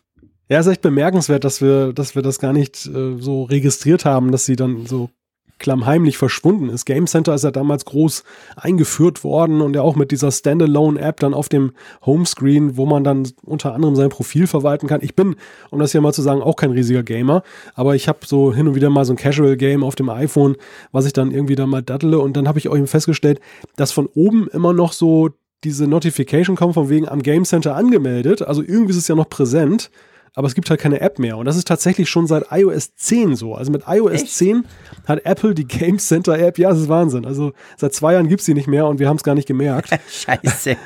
Weil man hat es ganz elegant gelöst. Und ich finde, das ist auch der bessere Weg. Man hat es in das Betriebssystem integriert. Ah, natürlich, das ist, so, dass das ist in den Einstellungen drin. Du kannst immer noch dein Gamer-Tag und so verwalten, genau, oder? Genau. Oh ja, und die, die Hersteller von Apps, von Spiele-Apps, die sich Game Center bemächtigen, sind auch dazu angehalten, ein entsprechendes Widget bereitzuhalten, dass du also aus der, aus dem Spiele, aus dem, aus der Spiele-App dann halt immer in diese Game Center Einstellungen und Geschichten da reinkommst, was damals die Standalone-App war, was ja auch viel sinnvoller ist, weil wo, wo willst du denn den Ansatzpunkt liefern für Game Center?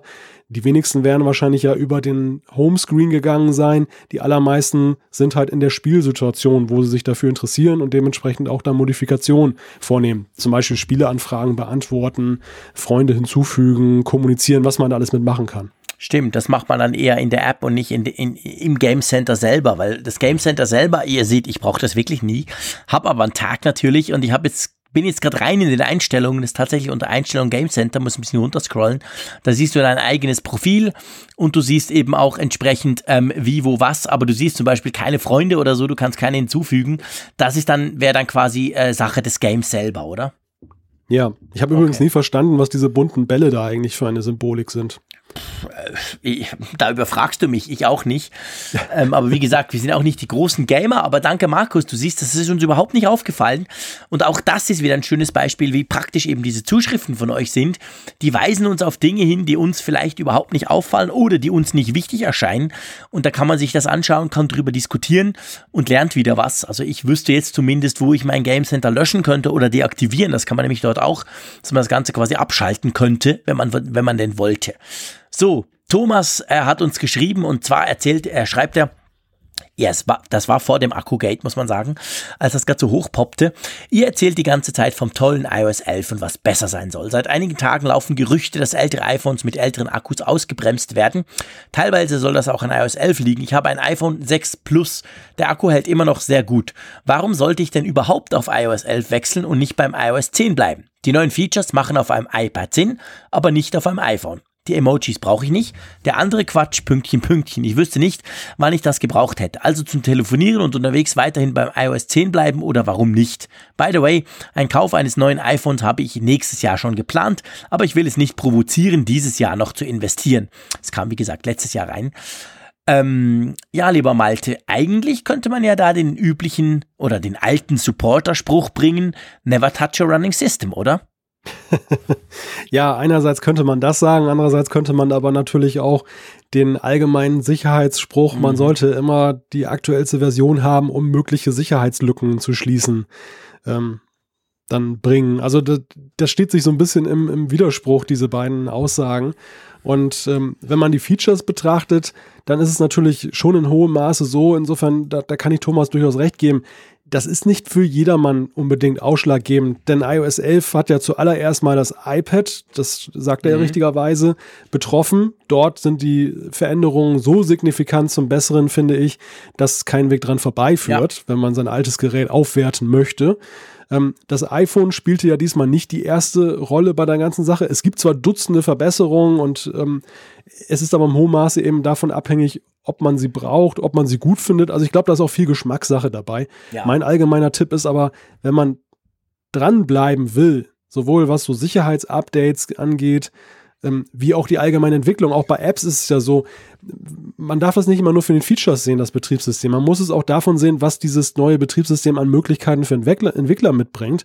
Und ähm, es gibt viele Apps, ich finde es recht radikal, ich mache es selber nicht, aber die gibt es tatsächlich, die eben sagen, wenn eine neue Version raus ist, dann supporten sie nur noch iOS 11 zum Beispiel. Mhm. Also es gibt dann keine Updates mehr für iOS 10 Nutzer, ja. einfach weil sie sagen, ich kann diese APIs ähm, nicht nutzen, wenn ich dann noch rückwärtskompatibel bin. Und ich habe als Entwickler einfach keinen Bock und keine Zeit und kein Geld, um jetzt dann irgendwie vier Versionen noch rückwärts dann da äh, zu unterstützen. Ja, ja, genau. Also das, ich glaube, das ist neben dem Sicherheitsaspekt ganz ein wichtiger Punkt, ähm, den du da ansprichst, dass man halt vielleicht auch die ein oder andere App dann quasi ja nicht mehr nutzen kann oder einfach gewisse Sachen nicht funktionieren dort drin, weil die eben diese neuen Sachen brauchen. Also von dem her, gerade bei iOS 11 kamen natürlich auch spannende Sachen wie AR-Kit und so weiter. Haben wir schon oft drüber gesprochen. Okay, ob das auf dem iPhone 6 Plus noch läuft, ist eine andere Frage. Aber ähm, was die Drosselung anbelangt, das hast du vielleicht inzwischen selber wahrscheinlich auch irgendwo gelesen und herausgefunden, Thomas, ist natürlich so, dass du mit iOS 10, wenn denn dein Akku nicht mehr gut wäre, auch gedrosselt würdest. Das ist ja nicht mit iOS 11 gekommen wie man das ganz am Anfang noch das Gefühl hatte, ähm, als diese ganzen Thematiken hochpoppten, sondern es ist ja etwas eben, wie gesagt, mit iOS 10.2.1 kam dieses Thema überhaupt erst auf. Also ich würde dir empfehlen, mach das Update. Ich glaube, du kannst nicht allzu viel kaputt machen. Da, da geht eigentlich nichts schief, denke ich. Mit dem iPhone 6 Plus, wenn du noch genug Platz drauf hast, kannst du das durchaus tun. Aber ähm, ja, du kannst natürlich auch sagen, hey, ich kaufe mir jetzt dann im März sowieso ein iPhone 10 oder was auch immer oder 8 Plus, auch ein geiles Gerät. Und da musst du ja unbe nicht unbedingt das iPhone 6 Plus noch aktualisieren. It's up to you. Aber von dem her gesehen, denke ich, haben wir zwei doch ähm, spannende Dinge noch aufgebracht, neben Security und natürlich den neuen Features. So, der Michael hat, finde ich, eine spannende Geschichte aufgedeckt oder aufgebracht. Die kam, kam, die ging so ein bisschen unter im ganzen Hype ums iPhone 10. Magst du das mal vorlesen? ja, sehr gerne. Du lachst. Warum lachst du jetzt? Erzähl mir zuerst mal, warum du lachst. Äh, Weil es ein sehr großer Happen ist, jetzt der so. vorzulesen ist, aber ich mache das natürlich gerne. Ähm, Michael schreibt, ich bin stolzer Besitzer eines neuen iPhone 10. Zusammen mit dem iPhone 10 habe ich ein Original Apple Lederfolio bestellt und auch erhalten. Seit dem Ersteinsatz des neuen iPhones zusammen mit dem Folio bin ich von den Telefongesprächspartnern darüber informiert worden, dass diese mich nur undeutlich verstehen würden. Mit den früheren iPhones wurde mir nie ein solches Problem zugetragen. Mittlerweile ist mir die Ursache dieser Probleme bekannt. Auf dieses Problem bzw. diese Ursache wurde auch schon auf vereinzelt auf vereinzelten Internetseiten hingewiesen. Die Ursache liegt im Folio des iPhone 10. Der zurückgeklappte Deckel beim Gebrauch wie sollte man sonst auch sowas vernünftig benutzen, führt dazu, dass das hintere Mikrofon durch den Deckel zugedeckt wird. Zudem könnten wegen dem eingebauten Magnet offenbar noch Interferenzen dazukommen, welche die Mikrofone stören würden. So die Mutmaßung auf einigen dieser erwähnten Seiten. Ich habe dies auch vor rund zwei Wochen dem Support von Apple mitgeteilt. Apple schweigt bislang zu dieser Problematik und etwaigen Lösungsmöglichkeiten. Meiner Meinung nach sollte Apple eine Lösung dafür anbieten. Immerhin kostet das Folio rund 100 oder über 100 äh, Franken. Damit sollte doch wenigstens eine ordnungsgemäße Gebrauchsfähigkeit des gekauften Artikels gewährleistet sein, was beim Folio offensichtlich nicht der Fall ist. Damit nicht noch weitere Apfelfunkhörer vor Lösung des Problems unwissentlich ein solches Zubehörteil kaufen, wäre es eventuell sinnvoll, dies an einer, in einer Sendung zu thematisieren. Ja, was wir jetzt hier machen, lieber Michael, und ähm, ich sag's mal wieder ganz äh, frank und frei raus, das Ding ist Schrott. Punkt. Das ist, kostet knackige 108 Franken 70 bei uns. Und ihr wisst, ich bin ein, ein ich bin ein, ein, ähm, ein, wie sagt man, ein Case Freak. Also ich habe diverse ähm, Hüllen immer bei meinem iPhone. Jedes meiner Smartphones kriegt unmittelbar nach Kauf eine Hülle. Äh, aktuell sind es gerade die normalen Ledercases äh, von Apple, die ich da ab und zu austausche, auch weil ich das gerne mal wechsle. Also ich investiere immer recht viel Geld in Hüllen für meine Smartphones. Ähm, und das Folio habe ich auch ausprobiert. Das, ich, hab, ich kam gar nicht so weit, dass ich rausgefunden habe, dass das Ding eben, wenn du den Deckel nach hinten klappst, irgendein Mikrofon abdeckt. Das ist ja per se schon mal ein absoluter Witz, wenn man das denkt, dass das von Apple kommt. Sondern äh, mir ist schon aufgefallen, dass einfach auch der Deckel total schlabberig ist und gar nicht so richtig fest hält. Da gibt es also Third-Party-Hersteller, die machen das deutlich besser, dass dann wirklich, wenn es zu ist, ist es zu. Das Ganze ist irgendwie ein Gewackel, schweineteuer und ja, ich gebe zu, ich würde mir nie so ein Folio-Ding kaufen. Ich müsste ja 4000 Mal am Tag das Ding aufklappen. Ich will das Smartphone brauchen. Das wäre für mich nichts. Aber es ist wirklich, also muss man glaube ich wirklich so sagen, einfach Mist. Also das Ding solltet ihr nicht kaufen.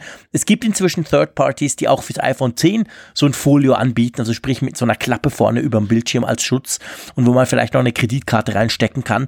Die sind meines Wissens alle viel besser. Also das Ding von, von Apple selber, das ist einfach Mist. Oder wie siehst du das? Ich hatte gehofft, dass du mich nicht fragst. Okay, ich frage dich nicht, wir vergessen das. Du hast natürlich, ich, ich gebe zu, ich arbeite in Zürich, da bin ich ab und zu in meinem Apple Store und eben wenn es um ja. Hüllen geht, probiere ich die alle aus. Ähm, genauso gleich wie bei Watchbändern bei der Uhr. Von dem her ist das natürlich praktisch, wenn man das eben ja. mal kurz ausprobieren kann. Man kann sich das nicht so vorstellen. Es sieht auf der Apple-Webseite wirklich schick aus. Ich finde auch, es sieht wirklich schön aus, muss ich auch dazu sagen. Ja. Aber es ist funktional einfach irgendwie. Es ist äh, es ist eben, es ist ein wabbeliges Ding, das, das, das Ding wackelt total. Also wenn du da noch zwei Kärtchen reinschiebst, dann noch ist es noch umso schlimmer. Und dann eben, wie gesagt, das mit dem Mikrofon konnte man inzwischen im Internet wirklich schon überall lesen. Keine Ahnung, was die da gemacht haben. Also ist mir völlig unverständlich, wie man das vergessen konnte. Wahrscheinlich wollen sie, dass du damit telefonierst, wenn die Klappe zu ist, weil das kann man ja. Es hat ja, ja, kein Scherz. Also wir, wir lachen jetzt, aber das hat ja, es hat ja schon äh, eine Aussparung, beziehungsweise doch, ich glaube, oben. Also vielleicht soll das so sein, aber also lange Rede, kurzer Sinn, Michael, das hilft dir jetzt natürlich nichts. Du hast die 100 Franken schon investiert. Aber ähm, das würde ich mir definitiv nicht kaufen. Ja, ich bin unter ästhetischen Gesichtspunkten sowieso kein Folio-Fan, deshalb meine Verweigerung, okay. was dazu zu okay. sagen. Denn ähm, ja, ich, ich sehe natürlich den Nutzen. Der ist ganz klar da, um sein Display zu schützen, dass man so einen Rundumschutz hat und nicht eben nur einen, einen Rückenschutz. Aber ich habe dann immer wieder diese Nutzer vor Augen, die dann gerade mit so einer Klappe, die nach unten geht, du kennst das vielleicht, mhm. dann telefonieren durch die Gegend laufen und dann wackelt die immer im Takt ja, dann genau. dazu. Und ach, ich weiß nicht, ich finde das so komisch. Dann, genau, ich bin auch nicht sicher, vielleicht habe ich sogar Mist erzählt mit dem quasi Klappe zu telefonieren, weil ich muss sagen, bei meinen äh, Samsung Galaxy Geräten, die haben das schon ganz lange, gibt solche Folios. Und da gibt es welche zum Beispiel mit so einem transparenten Plastikcase vorne, wo du dann noch Notifications und so siehst oder es gibt so ein Dot-Case, wo du quasi so in der 8-Bit-Optik der 80er Jahre zeigst dir dann Sachen an und die sind alle so gemacht, dass du die eben telefon, dass du damit telefonieren kannst. Du kannst drüber swipen, du kannst ein Telefon abnehmen oder oder oder eben äh, quasi ähm, äh, rejecten. Also das kannst du alles noch machen, aber ich glaube eben das Apple Case kann das alles gar nicht. Also von dem her gesehen, pff, na, das ist nix. Kauf das nicht. An dieser Stelle mal eine ganz klare Nicht-Kaufempfehlung und du hast es ja sowieso schon gesagt, ähm, lieber Michael, das, das bringt nichts. Wollen wir gleich mal weitergehen? Und du hast ja vorhin ja. so ein bisschen jämmerlich gesagt, ich muss so ein langes Feedback vorlesen, oh. ich arme Sau. Und jetzt, jetzt muss ich sagen, ich habe jetzt ein viel längeres. Also jetzt sind wir mindestens wieder quitt. Aber ich finde es ein total spannendes Thema, das der Alex da aufbringt. Und das zeigt uns Geek und Freaks doch einfach mal wieder, dass es eben auch noch was anderes gibt in Bezug auf Internet.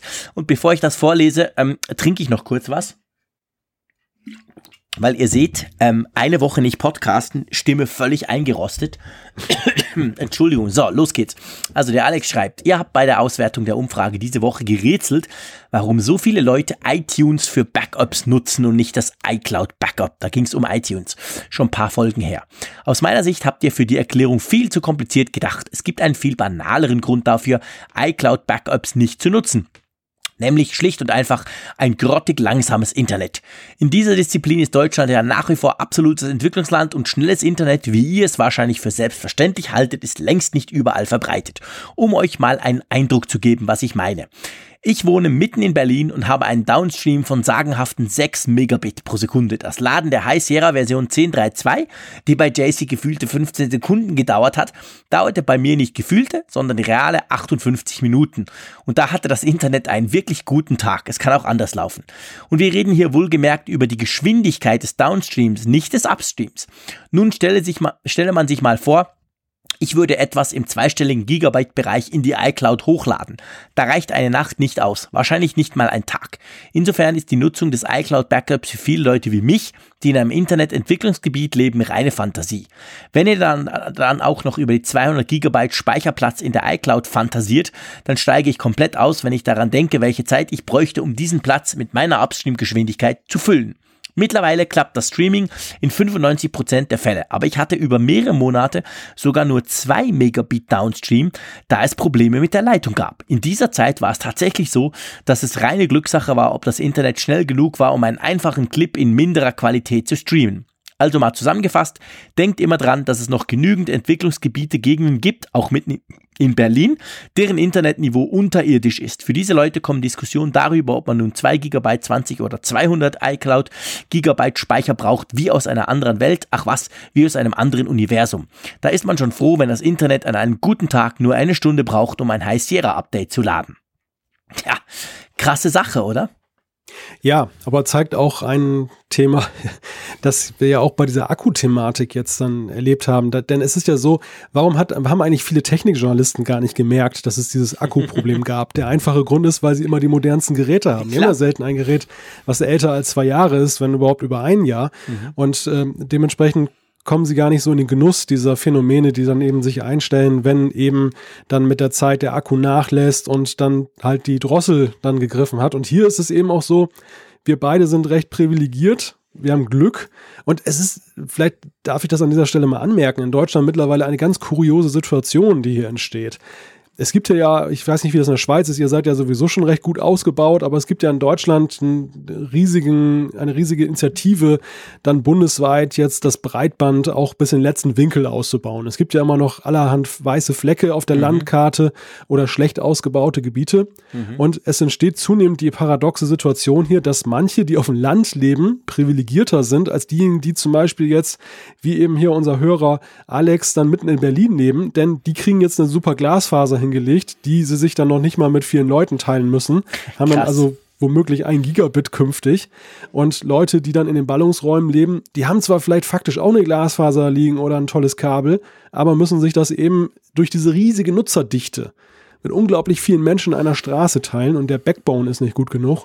Und das führt dann eben dazu, dass man, wenn man zentral lebt, dann in einer Metropole dann äh, wirklich solche Raten hat, wie Alex sie gerade aufzeigt. Ich habe das auch erlebt im Zusammenhang mit Podcasts, wo ich dann mal einen Podcast gemacht habe und meine Podcast-Kollegin saß dann auch mitten in Berlin. Wir haben immer Probleme gehabt und nicht wegen meiner Leitung. Ja. Ja, ja, das stimmt. Also ich meine, ich habe mich, als ich das vom Alex gelesen habe, erinnert gefühlt im Geek Week Podcast war ja der Markus Schuler, der, der Host sozusagen, der den Geekweek Podcast gegründet hat. Bevor er jetzt im jetzt lebt er im Silicon Valley als ARD-Korrespondent, aber vorher hat er in Dorfen gewohnt. Das sind ungefähr knapp 50 Kilometer vor München. Und der hatte ja auch so eine Shitty-Leitung, genau wie du das beschreibst. Wir haben uns immer lustig gemacht, der Frederik und ich, was der für eine Mistleitung hat. Das hat jahrelang war das ein konstantes Thema in unserem, in unserem Podcast, dass er mit seiner blöden Leitung zwar nahe an, an München und man hat eigentlich das Gefühl, eigentlich relativ zentral, aber eben äh, ganz, ganz schlechte Verbindungen hatte. Und von dem her gesehen, man vergisst das natürlich gerne. Das stimmt. Also ich gebe zu, mit meiner privilegierten 500 Megabit Leitung, für die ich aber, Klammer auf, auch Schweine viel Geld bezahle, Klammer zu, ist mir aber auch wert. Ähm, ich vergesse das natürlich. Das ist tatsächlich so. Ich kann mir es gar nicht mehr so recht vorstellen. Auch meine Kinder, muss man schlimmerweise sagen. Die gucken ab und zu Netflix-Filmchen. Äh, kindergerecht natürlich. Und jetzt waren wir in den Ferien in Zermatt, by the way. Und da war es ja so, äh, ich habe tatsächlich geschafft, eine Wohnung zu mieten, die kein WLAN hatte. Ja, ja. Aber ich habe zum Glück ein paar Mobilfunk-Abos, die äh, unbegrenzt Daten haben. Also habe ich einfach ein Smartphone genommen und das als Hotspot eingerichtet.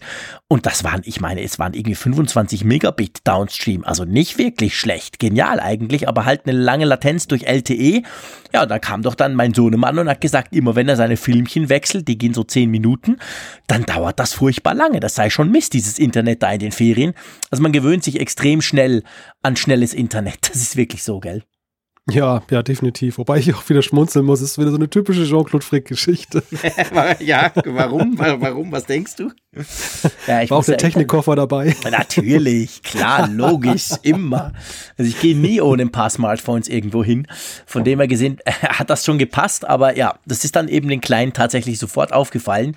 Und dann kann man natürlich im Umkehrschluss sagen, sie sind unglaublich verwöhnt, weil sie hier halt diese schnelle Leitung haben, die ja auch wirklich, muss ich sagen, praktisch immer funktioniert und eben auch schnell ist. Aber ja, es ist spannend. Ähm, danke Alex für diesen, für diesen Input. Ähm, ich kann dir nicht äh, versprechen, dass wir immer dran denken, wenn wir das nächste Mal wieder über coole Cloud-Dienste diskutieren. Vielleicht fällst du mir dann ein, aber ähm, sei uns verziehen, dass wir halt natürlich letztendlich auch das, was wir selber nutzen, dann drüber diskutieren. Aber es ist auf jeden Fall wichtig und auch da wieder schönes Beispiel, wie, wie toll dieses Feedback eben ist, dass sie uns dann auf Sachen hinweist, die eben nicht selbstverständlich sind, die uns aber unter Umständen so vorkommen.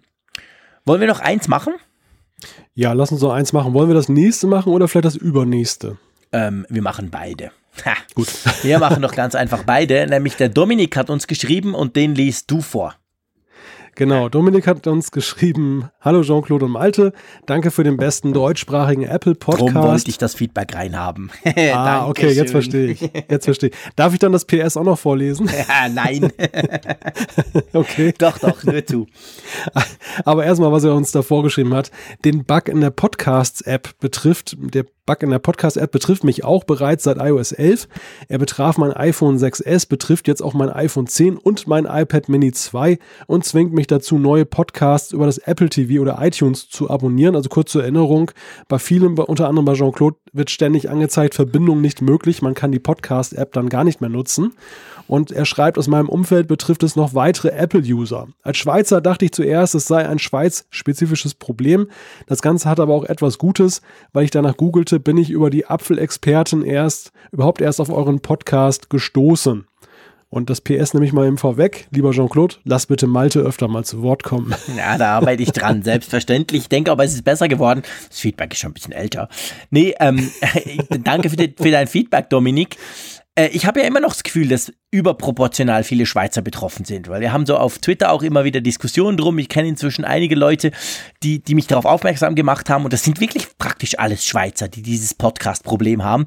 Vielleicht ist auch das der Grund, warum es nie gefixt wird, weil die Schweiz ist ja nicht so wichtig und ist ja nur ganz klein.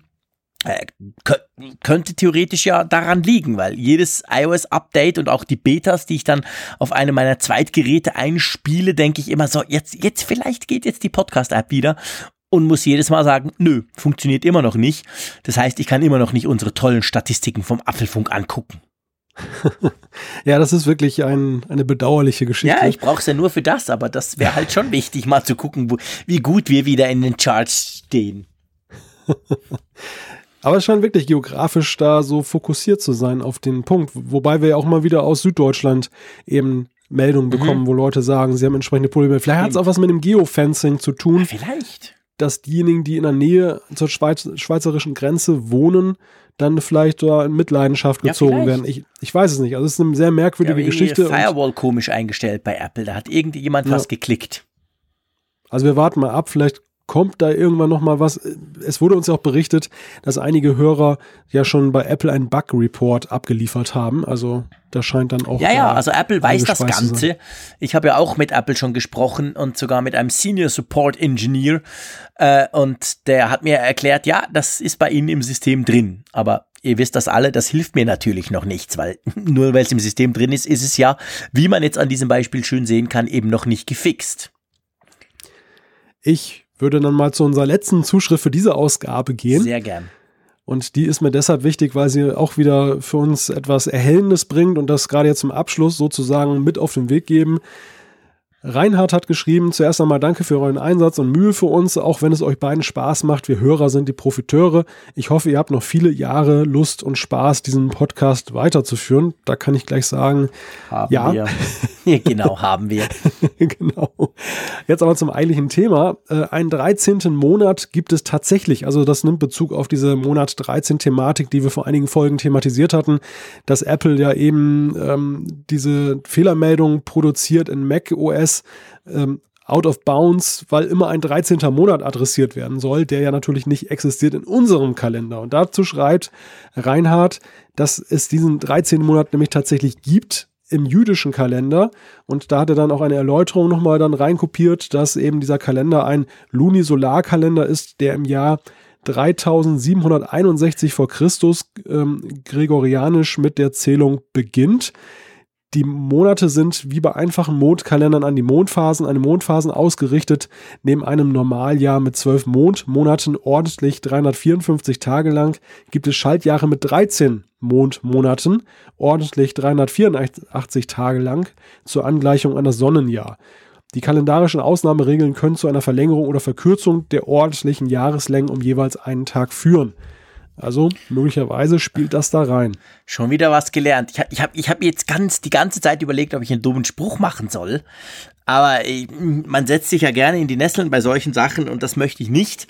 Drum ähm, verkneife ich mir, was ich mir bei der ganzen Geschichte überlegt. Na Quatsch, wir sind ja im Apfelfunk. Ich habe mir überlegt, warum einfach, wenn es auch kompliziert geht, oder? Ist natürlich cool, wenn man schon im Jahre 3761 vor Christus angefangen hat zu, zu zählen.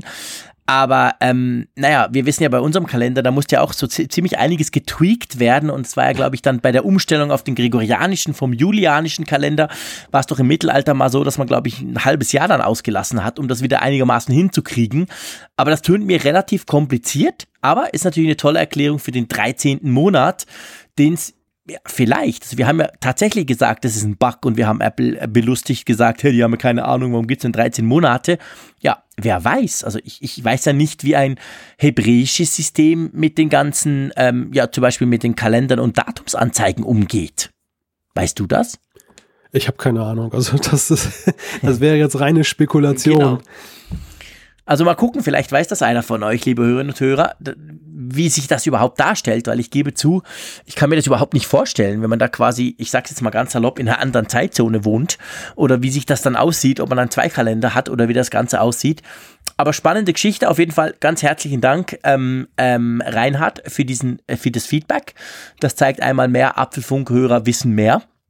Einerseits, weil wir ihnen ein paar Dinge erzählen, andererseits, weil sie selber viel wissen und uns das vor allem schreiben, ja, und ich würde sagen, das war eine schöne Sendung, vor allem schön drum, weil wir mal richtig viel Zeit für Feedback hatten.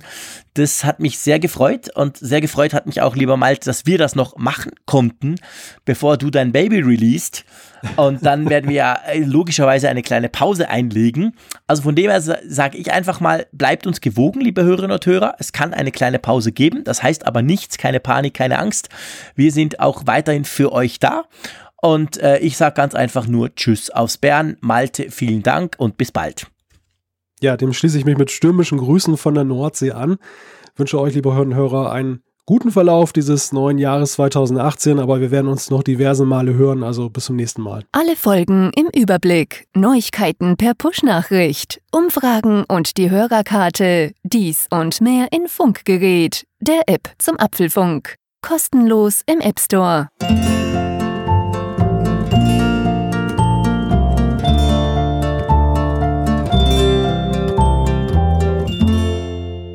Apfelfunk, der Podcast über Apple-Themen.